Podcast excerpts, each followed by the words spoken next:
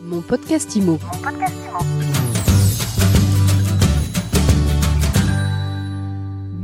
Bonjour et bienvenue dans ce nouvel épisode de mon podcast IMO. Tous les jours, on reçoit celles et ceux qui font l'immobilier. Et aujourd'hui, eh bien, on parle PropTech et on parle parking. Et on est avec Dorian de Broqueville. Bonjour. Bonjour. Alors, vous êtes le cofondateur d'Izix. Vous êtes un entrepreneur heureux puisque vous venez nous annoncer une levée de fonds de 3 millions. Oui, tout à fait. Alors, avant de parler de ce que vous faites, c'est pas trop compliqué par les temps qui courent de, de lever des C'est sûr que la, la conjoncture a fort évolué depuis ces dernières années. Pour nous, ce qui a été important, c'est d'être en mesure de montrer la pérennité du business, donc à la fois de continuer à montrer des capacités à croître importantes, mais aussi de montrer une capacité à devenir rentable à relativement court terme, tout en continuant à croître et à avoir un impact. Donc euh, les, différents éléments joués, je dirais, dans, dans la levée. On discute régulièrement avec des entrepreneurs qui misaient, qui tablaient sur des levées de fonds qui finalement n'ont pas lieu. Finalement, c'est encore euh, possible. Oui, oui, c'est ben, certain, c'est certain que c'est encore possible. Les investisseurs sont toujours là, ils sont toujours à la recherche de projets qui sont porteurs et qui sont qui restent ambitieux, mais peut-être qu'un peu plus qu'avant, ils sont attentifs aux KPI, aux effets de vraiment démonstrateurs de, de vraiment la pérennité. Les KPI ou KPI pour ceux qui nous écoutent et qui connaissent pas, c'est quoi? Comment vous définissez ça? C'est les, différents éléments chiffrés qui vont nous permettre d'identifier la pérennité de la société, de la proposition de valeur. Ça va souvent, dans notre cas, être sur la capacité à croître, ça veut dire d'avoir des nouveaux contrats qui arrivent souvent, euh, mais aussi sur la durée des contrats et évidemment les taux de marge, la capacité de, de, de, prester le service avec une marge positive. Bon, alors ça y est, là, le cadre est posé. On a envie de savoir, c'est quoi le service que vous proposez C'est quoi ISIX? ISIX, on s'inscrit dans un contexte qui est la ville en pleine évolution. Moi, j'aime toujours bien démarrer en disant voilà, aujourd'hui, les villes, les États ont une volonté d'arriver vers des villes bas carbone, des villes qui sont tournées vers le citoyen, et elles sont donc en train de légiférer pour faire évoluer la manière dont les gens, euh, notamment, bougent euh, et se déplacent, et elles poussent notamment très fort l'utilisateur à, voilà, à, évoluer dans ces mécanismes de consommation de mobilité, d'une part, et puis d'autre part, il y a un, une évolution très très flagrante euh, de la manière dont nos générations de personnes actives aujourd'hui interagissent avec leur environnement de travail. Ils y vont plus tous les jours, ils y vont plus toujours de la même manière. On est beaucoup plus dans, dans l'instantanéité. Euh, et ces deux réalités-là, elles se matérialisent dans une très grande évolution de la complexité euh, de la gestion d'un parking et de la mobilité autour du bâtiment. Là où avant il y avait rien, on, louait des places et puis il y avait un, badge qui donnait accès. Aujourd'hui, on est dans une dynamique où on doit optimiser l'espace, on doit donner de la visibilité sur euh, l'occupation, on doit générer de la data euh, qui va permettre de euh, voilà de, venir apporter le service et la flexibilité que les gens ont besoin, mais aussi de faire évoluer la ville vers une ville où les infrastructures publiques sont plus tournées vers l'utilisateur, plus tournées vers la mobilité douce et où le, les, les, véhicules se retrouvent plutôt dans la partie euh, voilà, hors voirie. Et ça, évidemment, c'est très important. Ça, c'est l'ambition générale de le contexte de, de, votre projet. Mais alors, concrètement, ça fait quoi, ISIX? Alors, du coup, nous, on a un algorithme d'optimisation des flux de mobilité et parking.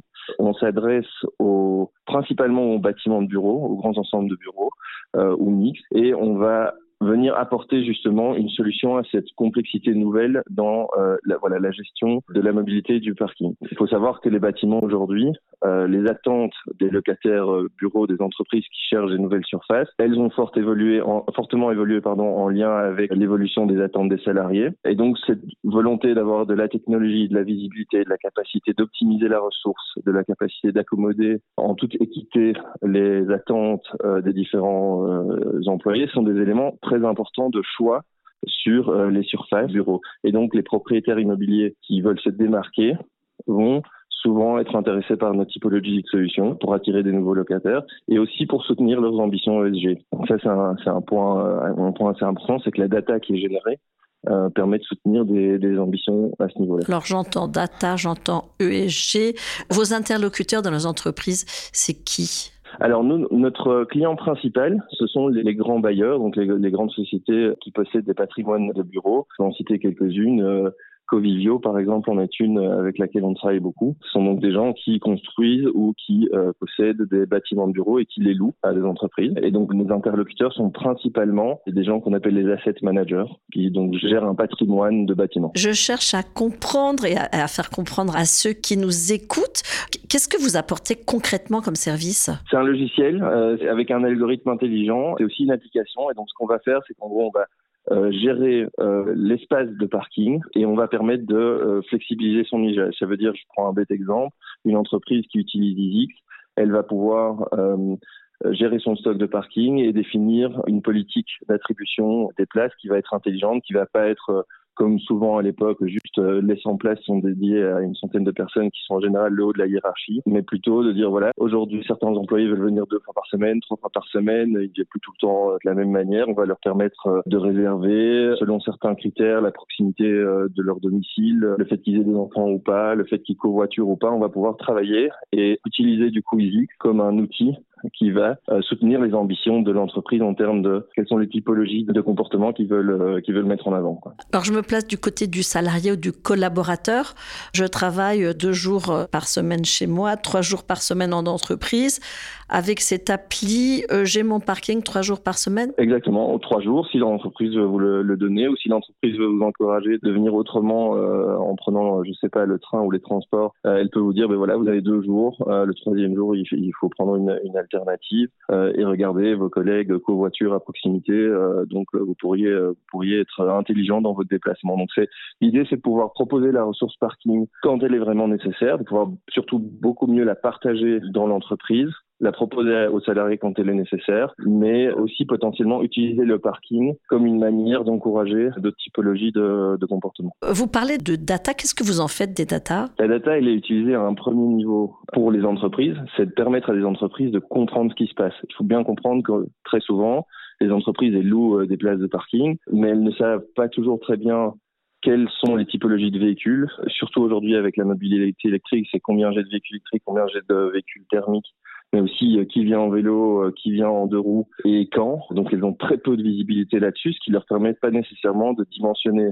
leur parking de la meilleure des manières, pas nécessairement aussi de dimensionner les infrastructures qu'ils mettent dans ces parkings. Par exemple, plutôt mettre euh, des endroits sécurisés pour les vélos plutôt que de construire des places qui sont pas toujours utilisées. Il faut savoir qu'en absence de data, les entreprises ont tendance à surévaluer leurs besoins et donc à prendre beaucoup de places de parking pour des voitures, alors qu'en fait elles sont très peu ou pas toujours complètement utilisées et qu'il y aurait moyen d'en faire quelque chose de plus utile sur d'autres, par exemple, d'autres besoins et d'autres moyens de transport. Pour finir, qu'est-ce que vous allez faire avec les 3 millions que vous venez de, de lever? C'est quoi vos perspectives de développement? Alors, notre perspective, c'est de continuer à, travailler sur euh, notre développement commercial, forcément. La volonté est de garder une place de leader sur notre positionnement en France, je dirais de, de continuer, d'assumer, je dirais, la place et de continuer à la garder. Euh, en grandissant. Donc aujourd'hui, on a à peu près 75 bâtiments équipés en France. On aimerait bien arriver à, à 500 d'ici d'ici 2025, pardon. Donc c'est quand même une, belle croissance. Mais, évidemment, et ça c'est une partie inhérente de, des conditions d'élever c'est tout en étant capable de montrer une capacité à trouver la rentabilité à relativement court terme. On travaille sur les deux, euh, les deux fronts. La rentabilité à relativement court terme, c'est quoi relativement court terme? Courant 2024. Merci beaucoup Dorian de Broqueville. Je rappelle que vous êtes le cofondateur d'Isix. Merci à vous. Quant à nous, eh bien, on se retrouve très vite pour un nouvel épisode de mon podcast IMO. Tiens, d'ailleurs, vous êtes de plus en plus nombreux à nous écouter, à nous suivre sur toutes les plateformes. Merci à tous. Et si vous n'êtes pas encore abonné, eh bien, faites le illico sur mysweetimo.com. Vous pouvez aussi nous écrire, nous poser vos questions et on y répondra dans un prochain épisode. Mon podcast Imo. Mon podcast Imo.